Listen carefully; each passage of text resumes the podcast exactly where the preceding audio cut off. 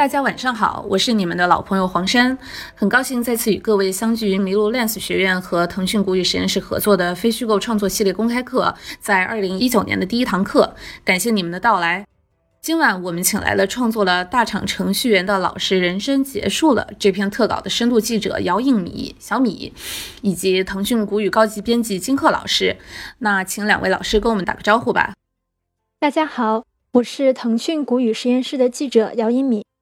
大家好，很高兴今天来分享。我是金鹤。好的，现在我们继续下集的探讨。那刚刚有位叫陈卫马的听众在直播间提问哈，呃，想问两位老师，就是。谈到人物报道的时候，准确的说，更多的是群像，是群体故事。那我们古语里面有很多写个人精彩的稿件，这些个人选题上采访对象会讲述呃讲述很多故事，这些故事选择更多的是考量什么？写个人故事如何避免自己的情感被采访对象过多的带动？其实这位呃，这个听众问到了我之后，呃，我们其实之后想要探讨另外一个跟素材相关、素材取舍相关的一个问题。那我想要把这个结合刚才两位的分享哈，做一个提前，就是说，在采访的过程当中，采访者跟采访对象之间的关系可能会在。长期接触的过程当中，可能会发生一些转变，比如说从职务的关系，可能会发生一些更为亲近的、更深入内心的一些、一些、一些转变。那在这个过程当中，就是小米哈，你在呃采访对象提供的这个越来越多的这个素材的过程当中，你怎么去做选择？怎么去做取舍？在一定的这种专业的这个呃价值观之下，你怎么去做选择呢？问题有点多，我一个一个回答哈。嗯，先说采访中呢，会遇到很多故事，最终要怎么选择的问题。嗯，我认为这个是要服务于你的写作框架和主题的。当你把这个写作大纲拉好之后，其实你需要什么，不需要什么，是可以清晰的确定的。比如说，我去年采访量最大的一条稿子是导演张一白的专访，那这个稿子当时采访了二十多个人啊。嗯，可我不知道张一白这个导演，大家。了不了解啊？他是一个以营销见长的导演，比如说之前的《将爱情进行到底》《匆匆那年》《从你的全世界路过》。都是他导演和营销的电影。那我们关注到他呢，是因为今年五月份电影《后来的我们》产生了一个恶意退票的事件。在了解这个事件过程当中，嗯，我发现张一白是一个和中国所有青春片都有关联的导演。其实这是一个非常非常不可思议的事情。也就是说，中国市面上你能够叫得上名的青春片。要么是他直接导演的，要么是他监制的，呃，哪怕是说这个电影没有出现他的名字，比如说《闪光少女》啊，是一个看起来跟他毫无关联的电影啊，但实际上我了解到这部电影的营销方面也曾经向他请教过。那还比如说，呃。一六年的时候有一个电影，一呃一七年的时候有一个电影很火，叫《喜欢你》。那实际上在一个非常关键的营销点，也是张一白出的主意。所以呢，他其实在行业里边被称为中国青春片的营销教父。所以比较矛盾的是什么呢？就是他这些电影啊，每逢上映口碑可能很差，但是每一个都非常卖座，票房成绩非常好。那这一个对立的冲突会让我觉得写一写这个人会很有意思。所以大家听我刚刚的这么多的背景介绍啊，就知道其实这条稿子涉及的采访对象主要分两块儿。那一块儿可能要讲营销，一块儿需要讲电影，还有一些呢是要从整个宏观层面啊去讲，去讲一讲他对于中国电影产业和中国电影市场的理解。所以这就导致整条稿子的采访量是非常大的，嗯，我见的这二十多个人呢，给我提供了非常非常多的故事。我印象当中，所有的录音回来之后，大概有三十多万字，将近四十万字，更不要说你，前面还准备了大量的可以用在稿子里面的背景信息。那最终怎么样去呈现出这条稿子呢？我当时是面临两个选择，呃，实际上我既可以讲一个个人人物成长的故事，也可以讲一个电影文本与营销市场的这个矛盾冲突。那么就把张一白呢作为一个载体，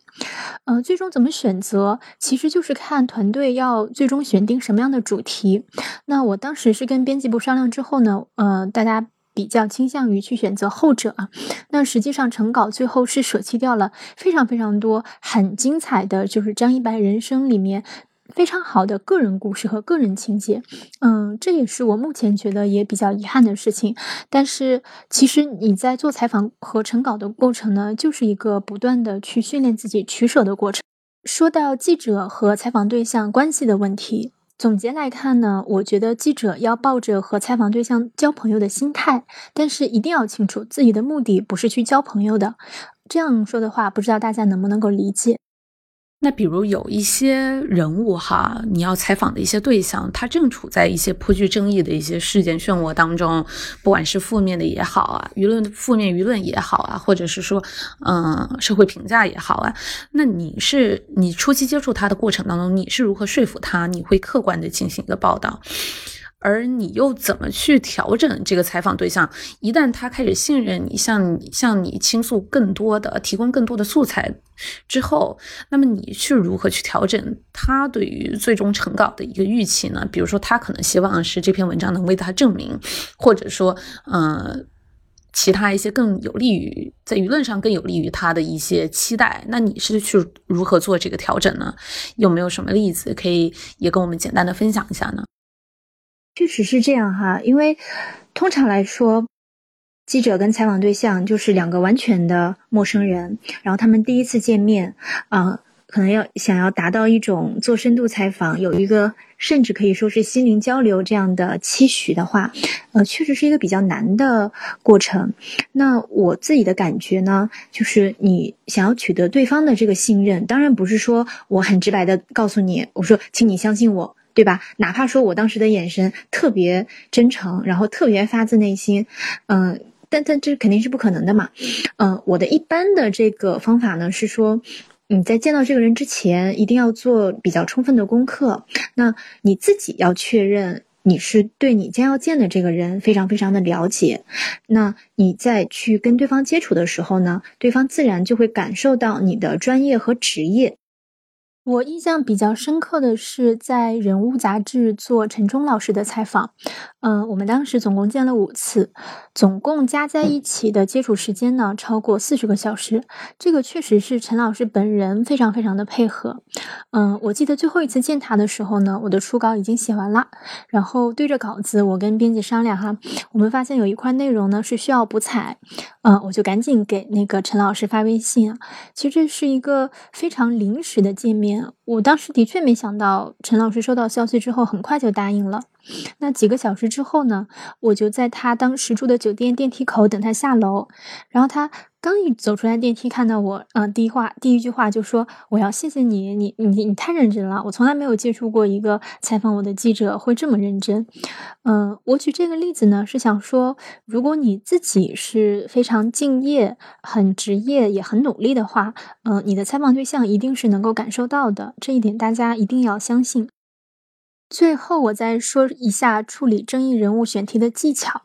嗯，我的一个习惯呢，是在采访的一开始，不管他是不是争议人物，呃，我们双方坐下来之后，我都会先跟对方说明，嗯，我会告诉他，我做这个角。呃，稿子不是为了去博眼球或者是制造噱头，嗯，我也不是带着恶意来见您的，嗯，接下来呢，我会给他介绍一下我对于这个选题的想法，我目前打算操作的方向，嗯，包括我自己做了一些功课之后，我对他目前的一个理解，然后也会告诉他，我希望在这次采访中得到他的配合和帮助的部分是什么，嗯，我觉得大部分时候你有了这样的一个。提前的沟通确实是能够在一开始呢，让对方稍微放下一点戒备心的。好的，小敏，那你通常会在稿件发表之前把稿件给采访对象看吗？确实，从新闻操作性上来看，嗯，成稿是不应该给采访对象看的。很多外媒也是按照这个原则在执行的。但是到国内这一边的话，呃，基于我自己的经验和我所知道的情况，很多采访对象呢会把看稿作为接受你采访的一个条件。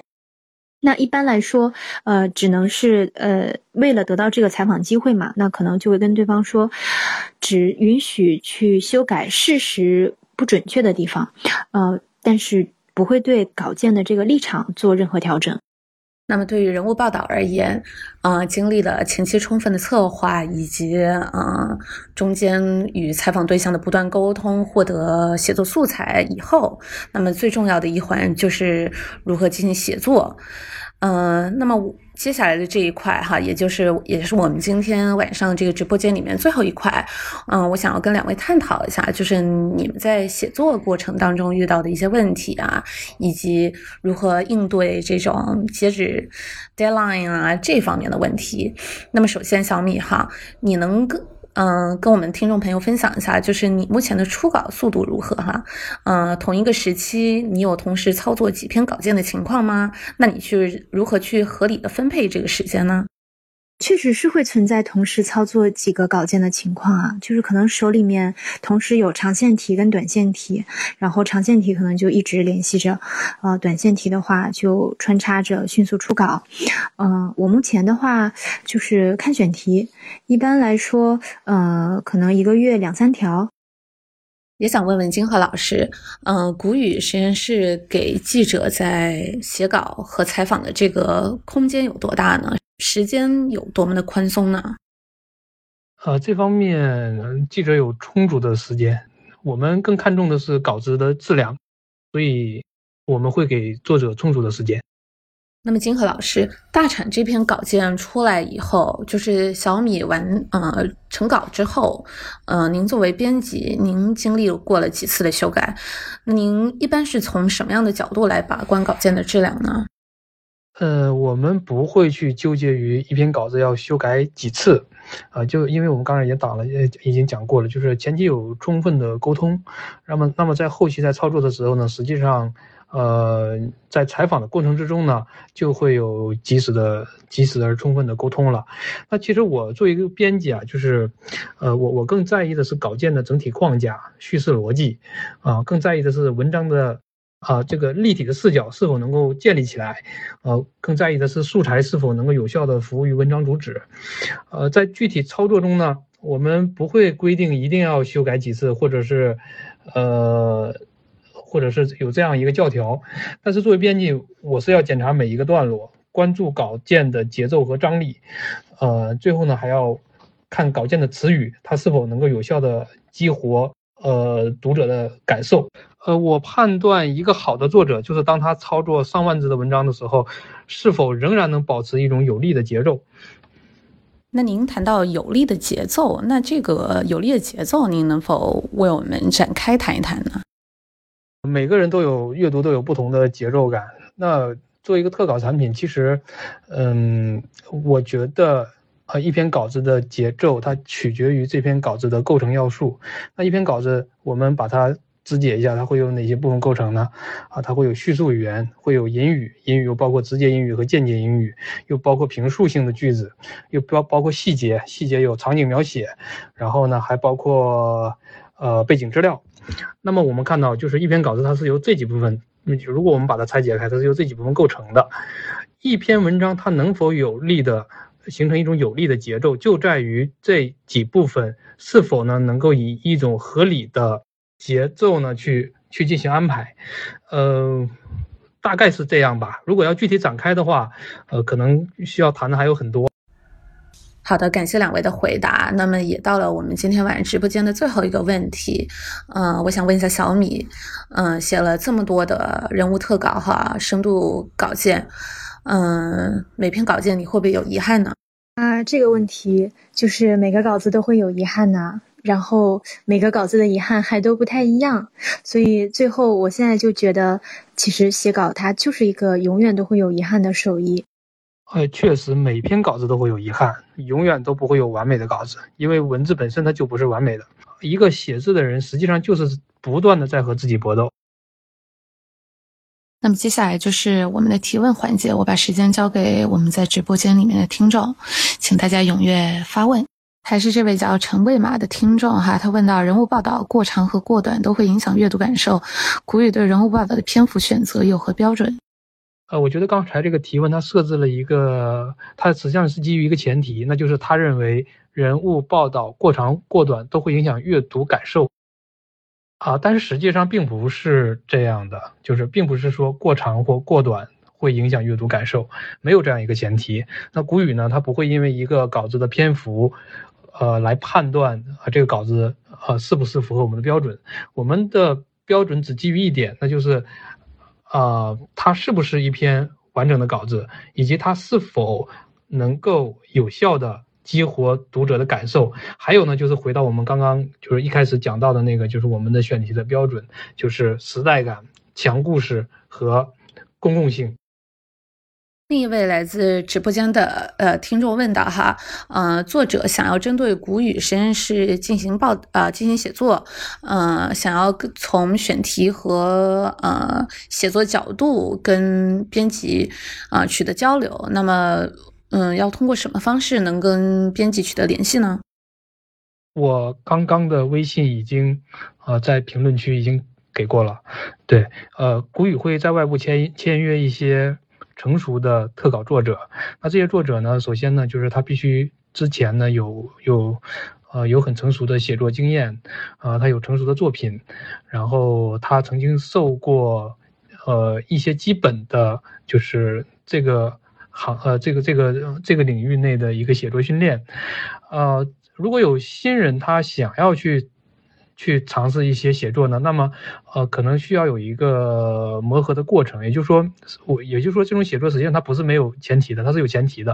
啊，所以呢，我我觉得一个新人如果想要给古语写稿、供稿的话，他需要去熟悉这样一个标准。